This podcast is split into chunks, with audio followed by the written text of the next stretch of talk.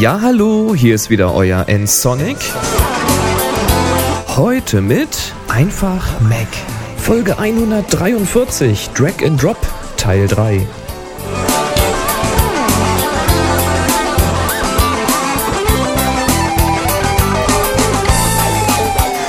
Tja, ich weiß ja nicht, wie es bei euch ist, aber bei mir gibt es nur eine Handvoll Programme, die ich wirklich sehr oft benutze. Ich meine jetzt wirklich sehr oft.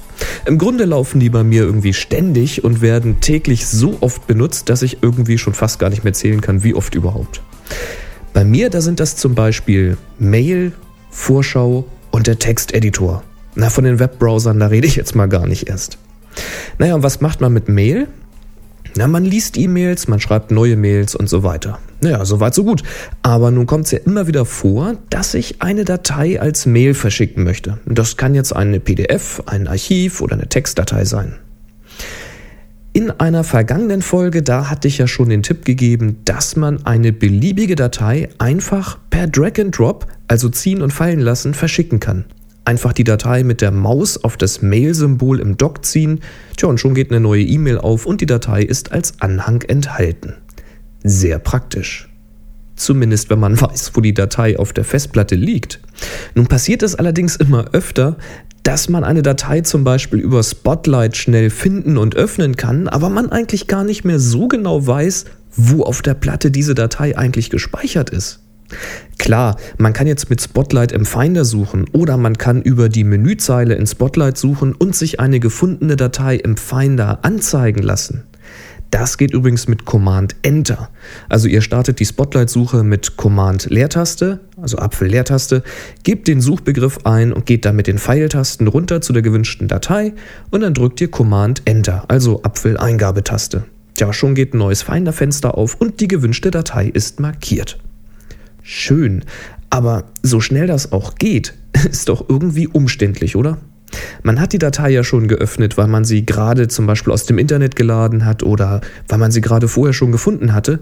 Und jetzt soll man nochmal suchen, noch ein neues Fenster öffnen und so weiter. Nein, das geht einfacher. Wenn ihr zum Beispiel gerade eine PDF in der Vorschau geöffnet habt, dann steht ja der Dateiname oben mittig im Fenstertitel. Und links daneben, da ist so ein kleines Symbol für das PDF. Im Texteditor ist das übrigens genauso und in vielen anderen Programmen auch. Der Witz ist jetzt, dieses Symbol aus dem Fenstertitel, das kann man ebenfalls mit der Maus herausziehen. Sprich, wenn ihr das Fenster verschieben möchtet, dann müsst ihr auf den Rahmen klicken und ziehen. Klickt ihr aber auf dieses Symbol neben dem Titel, dann ist das so, als wenn ihr die Datei im Finder ausgewählt hättet.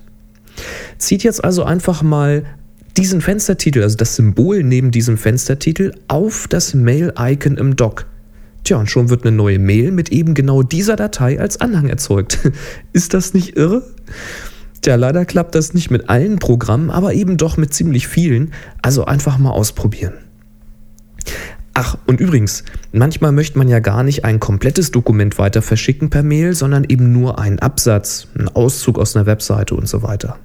Und auch das geht natürlich per Drag and Drop in vielen Anwendungen ziemlich einfach, nämlich mit der Maus den gewünschten Abschnitt markieren, einfach anklicken und ziehen, dann mit der Maus in diesen markierten Text hineinklicken und für eine halbe Sekunde die Maus nicht bewegen, also so klicken, halten. Jetzt erst die Maus mit gedrückter Taste ziehen und jetzt kann man sehen, wie der gewählte Text am Mauszeiger hängt. Tja, das Ganze wieder Richtung Mail-Symbol zum Dock, fallen lassen, fertig. Schon habt ihr eine Mail, wo dieser Text drinne steht. Das klappt zum Beispiel ganz gut mit Safari und mit dem Texteditor und mit vielen anderen Programmen, die Text anzeigen, auch. Leider aber nicht mit PDF-Dateien in der Vorschau. Tja, solche Textauszüge kann man natürlich auch in andere Textfenster ziehen, um sich zum Beispiel einen größeren Text aus verschiedenen Quellen zusammenzuziehen, sozusagen. Ich finde das jedenfalls ziemlich praktisch und es geht eigentlich fast immer schneller als markieren, kopieren, Programm wechseln, neu, einfügen. Drag and Drop. Probiert's mal aus.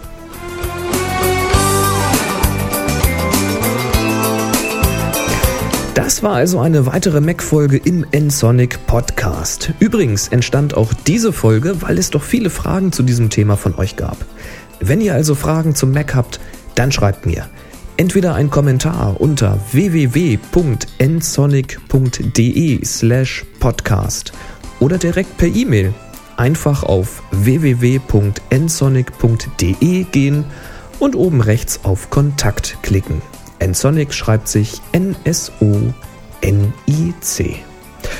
Tja, außerdem schaut doch mal vorbei bei podster.de, sucht mal nach Nsonic und bewertet mich mit einem Kommentar und klickt doch auch mal auf den Abonnieren-Button.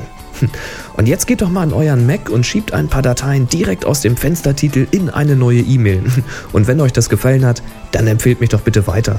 Macht's gut, bis zum nächsten Mal. Tschüss.